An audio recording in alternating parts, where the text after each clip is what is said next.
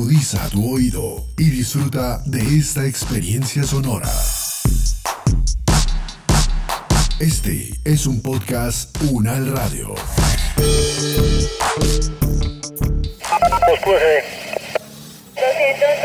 de la calle 44 al 2125 del apartamento 101, calle 24 carrera 74 Modelia.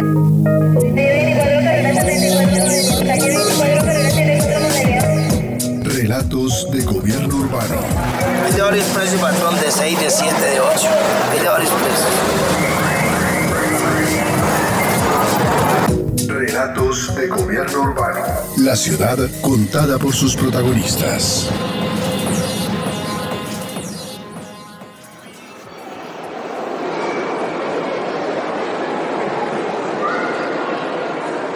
Los museos son unos espacios muy importantes para las ciudades porque recogen parte de su historia y patrimonio. Además, son ejes fundamentales del turismo, dispuestos como puertas de entrada para el conocimiento de cada contexto local y nacional.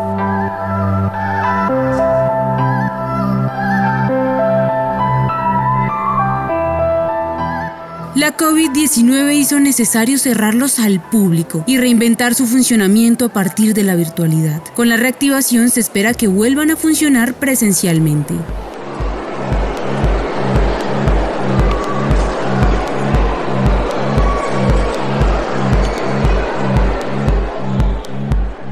¿Qué podemos entender por museo en la sociedad actual? William Alfonso López Rosas, doctor en arte y arquitectura, coordinador académico de la maestría en museología y gestión del patrimonio de la Universidad Nacional de Colombia, señala esto al respecto. Los museos, hay que decirlo en primer lugar, son instituciones complejas que no se reducen a una colección, a un edificio o a una exposición. Según la museología contemporánea, son instituciones que atienden fundamentalmente la construcción social del patrimonio cultural de las identidades colectivas y de las memorias de las comunidades a las que los museos se deben por origen y destino. En ese sentido son instituciones claves de la vida cultural contemporánea y por el otro lado son fundamentales para el funcionamiento de la democracia en la medida en que garantizan la construcción de los derechos culturales y en ese sentido de una ciudadanía cultural plena.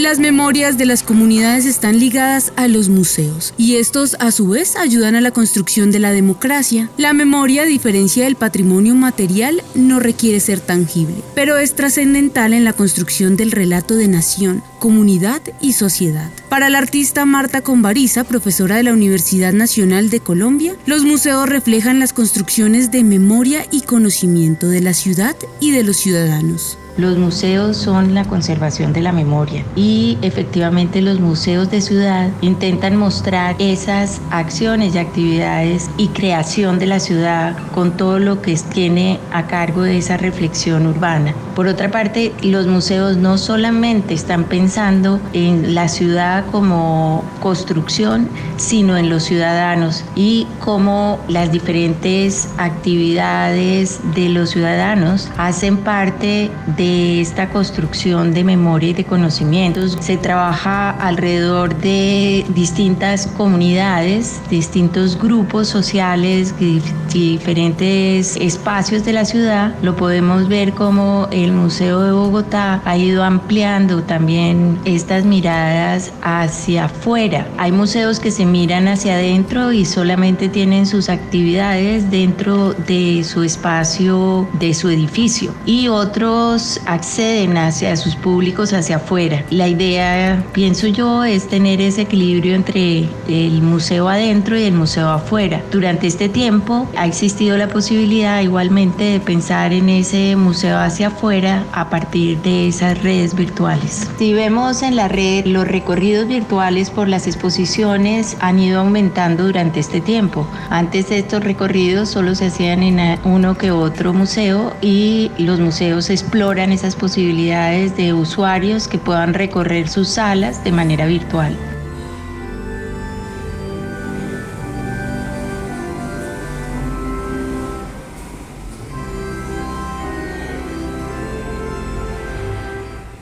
El museo tuvo su origen en la recolección y conservación de objetos valiosos, a los que se conocen como bienes culturales. Son instituciones de carácter permanente que adquieren, conservan, investigan, comunican y exhiben para fines de estudio, educación y contemplación conjuntos y colecciones de valor histórico, artístico, científico y técnico o de cualquier otra naturaleza cultural. Sus antecedentes se remotan a la antigüedad en Babilonia, Grecia, Roma y Egipto, lugares donde se destinaron sitios para guardar piezas valiosas.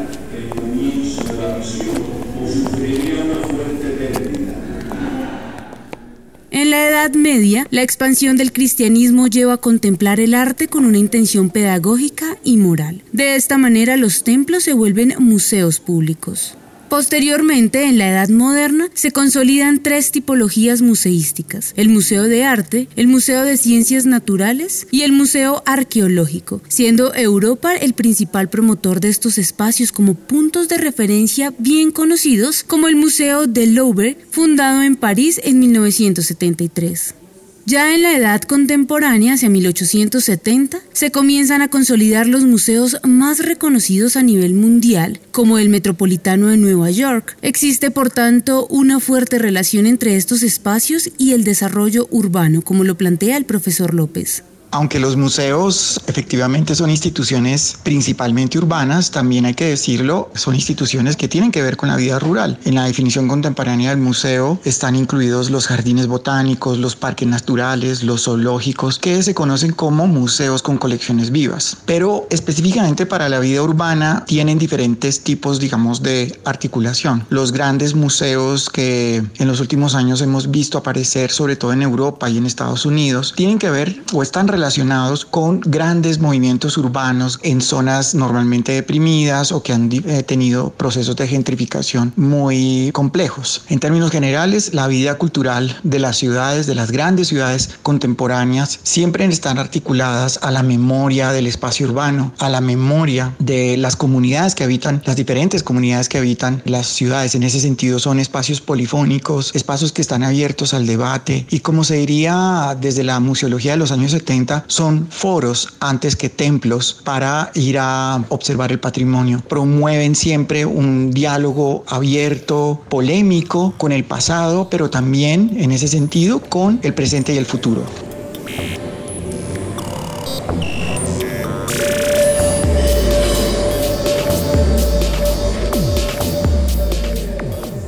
Si bien estos espacios dan cuenta del pasado de la humanidad y de la cultura de cada país, también son lugares pensados para el futuro, pues determinan qué colecciones quedan, cómo se organizan y cómo se presentan. Determina qué información recibirán las generaciones posteriores. Así lo describe el museólogo Edmund Castells, profesor de la Universidad Nacional de Colombia. Los museos de las ciudades son importantes y seguirán siendo importantes porque constituyen un marco referencial para entender la diversidad del mundo, la su biodiversidad, pero también nuestra diversidad cultural. Los museos son lugares que cuidan por el patrimonio cultural del mundo que nos rodea y de las culturas y de las sociedades que viven el mundo. Y en ese sentido, pues los museos no solamente son un marco referencial, sino que son y seguirán siendo importantes para la gente porque son espacios de potencial. ¿A qué me refiero espacios de potencial, espacios de futuro? Pues porque los museos significa que los museos son espacios que contienen las preguntas que todavía ni tan siquiera nos hemos planteado. O sea, las preguntas que se hará la gente que estará en este mundo en el futuro. Y en ese sentido, pues vale la pena siempre incidir que sin museos, sin patrimonio cultural, ¿qué investigaciones haremos? ¿Qué publicaciones sacaremos? No sé, ¿qué exposiciones mostraremos? Para concluir, yo creo que valdría a la pena hacer énfasis que los museos de las ciudades del mundo pues son importantes porque son centros de gravedad, son puntos de encuentro para construir futuros locales diferenciados. O sea, los museos actuales y los museos del futuro estoy seguro que se orientan a conformarse, constituirse, convertirse en espacios de mediación, de conocimiento, de memorias. Esto es, no sé, para mi territorio donde las personas, los ciudadanos, puedan encarar de alguna forma pues los retos del mundo, de la globalización, no del encierro, de la pandemia que vivimos, con plena conciencia de nuestras identidades históricas, políticas, culturales y también, por supuesto, nuestras identidades académicas. Uno de los países con mayor riqueza patrimonial es España, debido en parte a su proceso de conquista en América.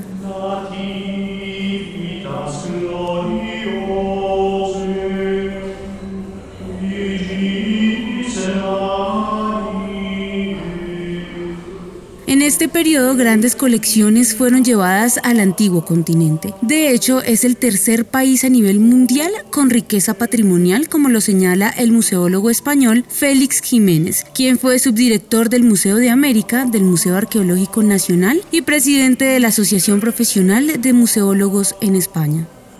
Teniendo en cuenta que los museos en España acogen en la mayor parte del patrimonio y teniendo también en consideración que España es el tercer país del mundo en mayor riqueza patrimonial, pues eh, es fácilmente comprensible que los museos en España son instituciones de una grandísima importancia. Existen 18 museos que dependen directamente del Estado, que se llaman los museos estatales del Ministerio de Cultura, y existen también una infinidad de museos provinciales, tantos como provincias, donde en tres secciones, arqueología, etnología y bellas Artes se recoge lo más importante y lo más relevante de lo que se ha encontrado sobre el patrimonio de cada provincia. Respecto a que España es un país, como todo el mundo sabe, que recibe 80 millones de turistas al año, los museos cobran una importancia de refuerzo al turismo, sobre todo al turismo cultural, son objeto de una importante inversión dentro de los presupuestos generales del Estado, con una plantilla de profesionales en los museos eh, sumamente importante, especializada y sumamente competente. En cuanto a su relación con la sociedad, pues obviamente es muy importante. Todos los museos cuentan con una asociación de amigos que vincula directamente a la gente interesada en cada localidad o en cada ciudad o incluso del país o como la Asociación de Amigos del Museo Romano de Mérida que tiene eh, miembros en todo el mundo. Eh, hay un vínculo con la sociedad realmente muy importante. Eh, independientemente de todo lo que tiene que ver con las escuelas, hay que pensar que en España todos los colegios visitan museos como el Prado, el Museo Nacional de Historia un Museo Arqueológico Nacional o museos como el Reina Sofía en Madrid y otros muchos museos en Barcelona, en Valencia y en otras capitales, hay un vínculo muy importante. Por no hablar de los programas de guías voluntarios y de colaboradores con los museos que cada, día tienen un mayor arraigo.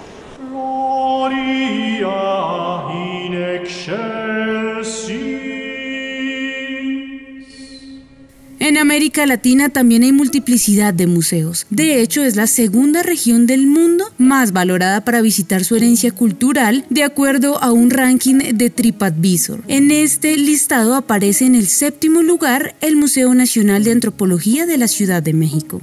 El país azteca tiene una gran variedad de museos públicos y privados. Para Hilda Trujillo, directora de Casa Azul, y Ana Huacali, Diego Rivera, estos espacios aportan no solo a la cultura, sino a la economía y al turismo. Hoy no se puede concebir una ciudad moderna sin sus museos. Los museos aportan a las ciudades, son parte de su economía porque contribuyen al turismo, también contribuimos a la educación, a la formación, a preservar el patrimonio. La Ciudad de México se distingue por tener una vasta número de, de museos. Tenemos museos gubernamentales, museos universitarios, museos que dependen de alguna empresa, privados, y museos no gubernamentales que somos entidades sin fines de lucro, como es el caso de Anahuacalli y el Frida. En la Ciudad de México tenemos museos de primer nivel mundial, de todas variedades, desde prehispánico, colonial, del siglo XIX, XX, contemporáneo, o museos especializados. El Museo de Arquitectura está en un tercer piso en Bellas Artes. En cambio, tenemos, por ejemplo, museos de arte contemporáneo como el Jumex, el MUAC de la universidad, y nosotros en el Anahuacalli exhibimos, eh, dialogamos entre piezas prehispánicas que coleccionó Diego Rivera y arte contemporáneo. Los museos en la Ciudad de México nos hemos visto favorecidos por las redes sociales y antes de la pandemia son eh, realmente visitados la gran mayoría de ellos. Hay museos de primer nivel, pero también hay museos descuidados como el Museo de Historia Natural al cual la Ciudad de México pues no le presta mayor atención. Ahora mismo vivimos un momento difícil porque el actual gobierno, la cultura, pues le ha quitado todos los recursos. Ahora estamos experimentando nuevas ah, formas de allegarnos recursos. El Museo Friacalo, después de Antropología y el Museo del Castillo de Chapultepec, es el tercero más visitado.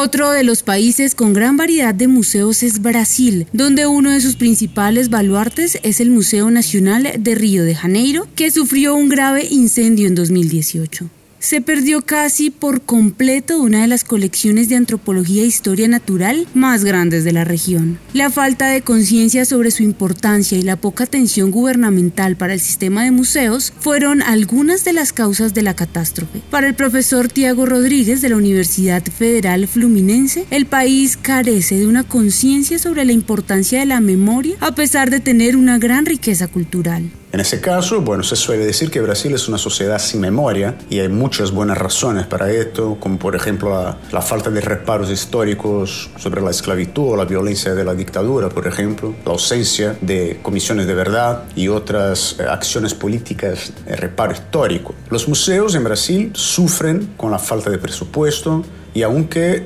el país disponga de, museos muy importantes como el Museo de Arte de São Paulo, el Museo de Arte Contemporáneo de Río, el Museo Afro Brasil también en São Paulo, los museos que están bajo el control del Banco de Brasil y muchas otras instituciones, hay siempre el peligro de un cierre de puertas por falta de plata. No hay una costumbre de una relación más íntima entre la sociedad brasileña y sus museos y la historia más triste, más trágica es la historia del incendio que consumió el Museo Nacional en Río hace dos años, quemando casi todas las colecciones que reunían la más larga colección de historia natural de América Latina, un museo fundado en 1818 por la familia real portuguesa, después fue el palacio de residencia de la familia imperial de Brasil, lugar de importantes eventos históricos como la declaración de independencia de Brasil o la, o la primera constitución del país, y después un espacio universitario importante como centro de investigación en antropología, estudios en paleontología, etc. El incendio del Museo Nacional es una buena representación de la falta de cuidado que un país como Brasil tiene con su historia, que no es muy larga, sin embargo que es muy rica y que está muy mal preservada en sus instituciones de preservación cultural y de patrimonio de las variadas culturas que componen esa sociedad.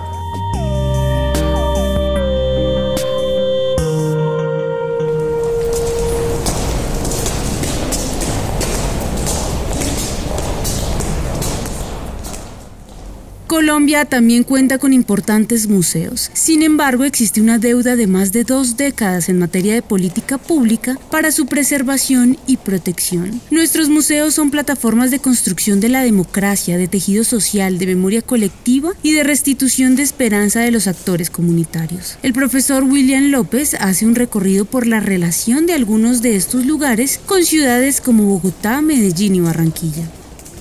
Infortunadamente los museos en la vida urbana contemporánea colombiana no juegan un papel decisivo. Infortunadamente ha sido objeto de políticas de la memoria, políticas del patrimonio cultural que no han buscado efectivamente el fortalecimiento de estas instituciones. Claro que tenemos museos importantes en diferentes ciudades del país, es imposible hablar de Medellín sin el Museo de Antioquia o el Museo de Arte Moderno de Medellín, o hablar de Barranquilla sin el Museo del Caribe, o hablar de Bogotá sin el Museo eh, Miguel Urrutia o el Museo del Oro o el Museo Nacional de Colombia. En ese sentido, digamos que los museos colombianos son principalmente una plataforma de agenciamiento muy acotado de la democracia. Dependiendo del lugar del que estemos hablando, del tipo de museo del que estemos hablando, pues son plataformas que siempre están muy relacionadas con sus comunidades. Pienso ahora en el Museo Itinerante de la Identidad de Montes de María, de la Memoria y la Identidad de Montes de María, que tiene una relación muy importante con los 16 municipios que, que constituyen esta región en el Caribe colombiano. O pienso, por ejemplo, en el Museo de Arte Contemporáneo de Bogotá, que tiene una relación muy fuerte con las comunidades del noroccidente de la ciudad.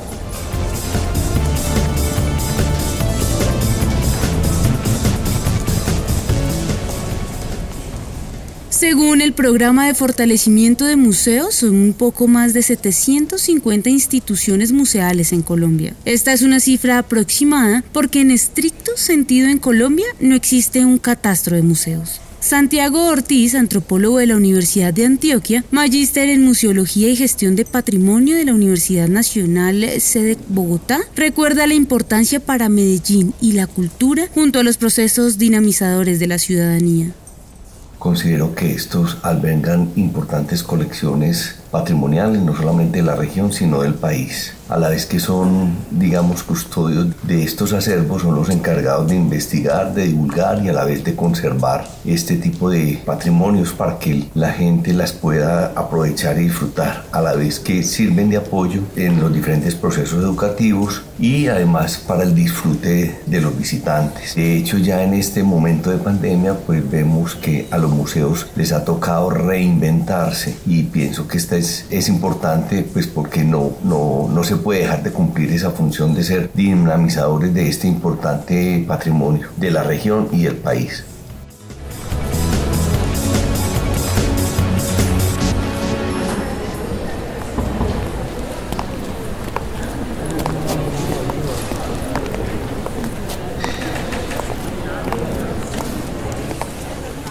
Para las ciudades colombianas los museos son trascendentales. Su relación con los territorios no conoce límites y por ello se forman redes que dan cuenta de la memoria de una región, de una comunidad o de un legado ancestral.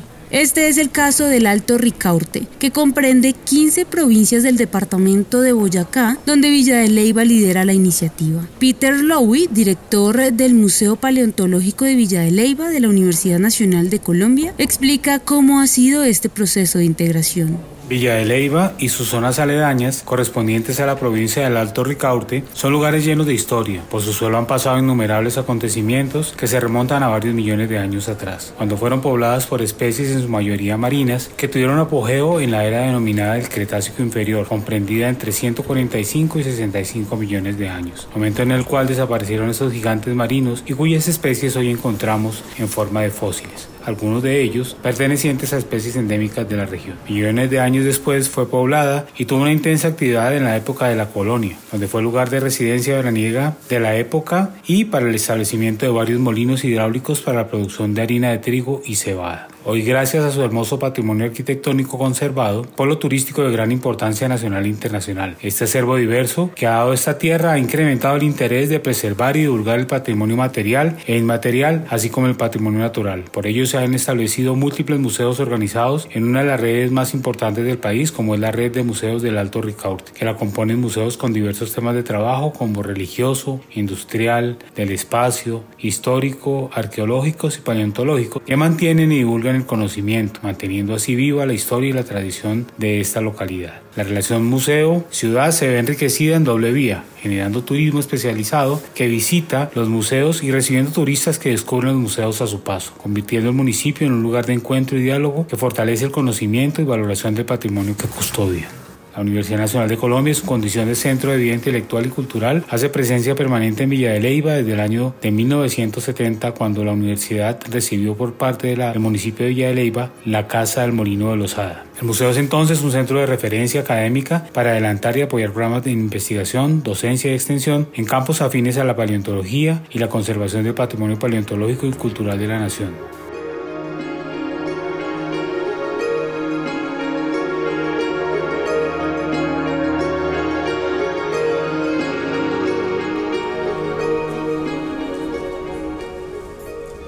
Hoy, debido a la pandemia, la apertura y futuro de los museos son inciertos, entre otros, por la falta de una política pública integral. El impacto que ha tenido la cuarentena en el sector tiene varias dimensiones. La más evidente, su cierre. La otra, que debieron pasar al mundo virtual. Aunque sus equipos de trabajo se han mantenido más o menos estable, en los próximos meses van a tener una reducción ostensible del número de trabajadores y trabajadoras que hacen parte de sus nóminas, asegura el profesor López.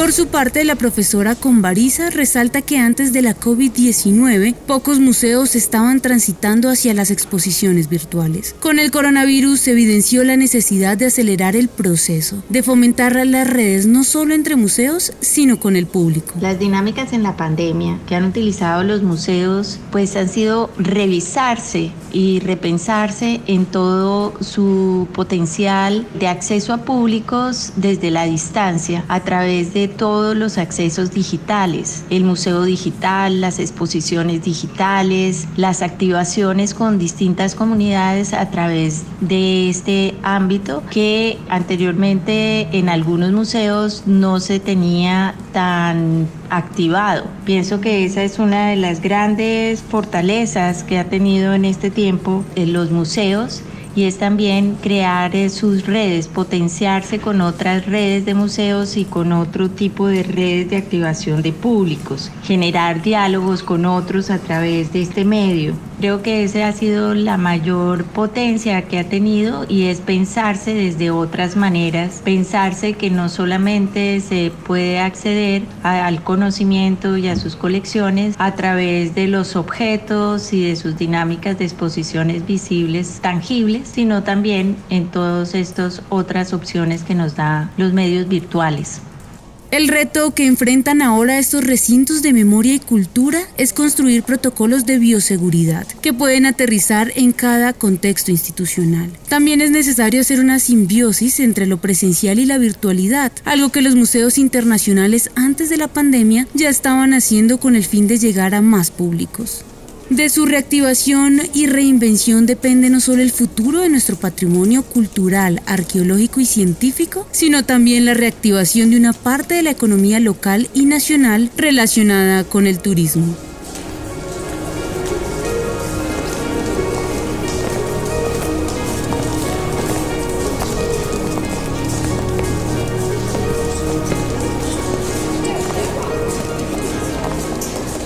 Podcast contó con la dirección de Diego Isaías Peña Porras, profesor de la Universidad Nacional de Colombia. La producción periodística de Claudia Sánchez y Milton Medina, la locución de Paola Medellín y la producción sonora de Edgar Huasca.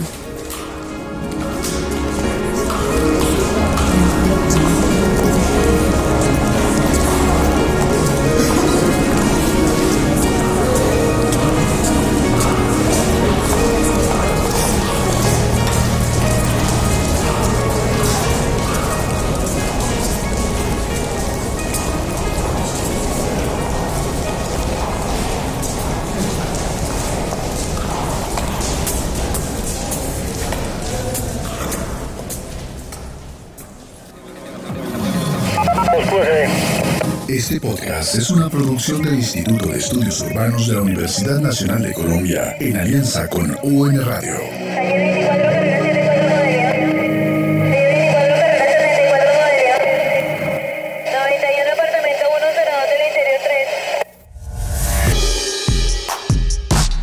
Opiniones aquí expresadas son de entera responsabilidad de sus autores y solo comprometen a los realizadores de este podcast. No representan necesariamente el pensamiento de la UN Radio ni la posición oficial de la universidad. Este y otros podcasts en nuestro sitio web podcastunradio.unal.edu.co. Universidad Nacional de Colombia, proyecto cultural, científico y colectivo de nación.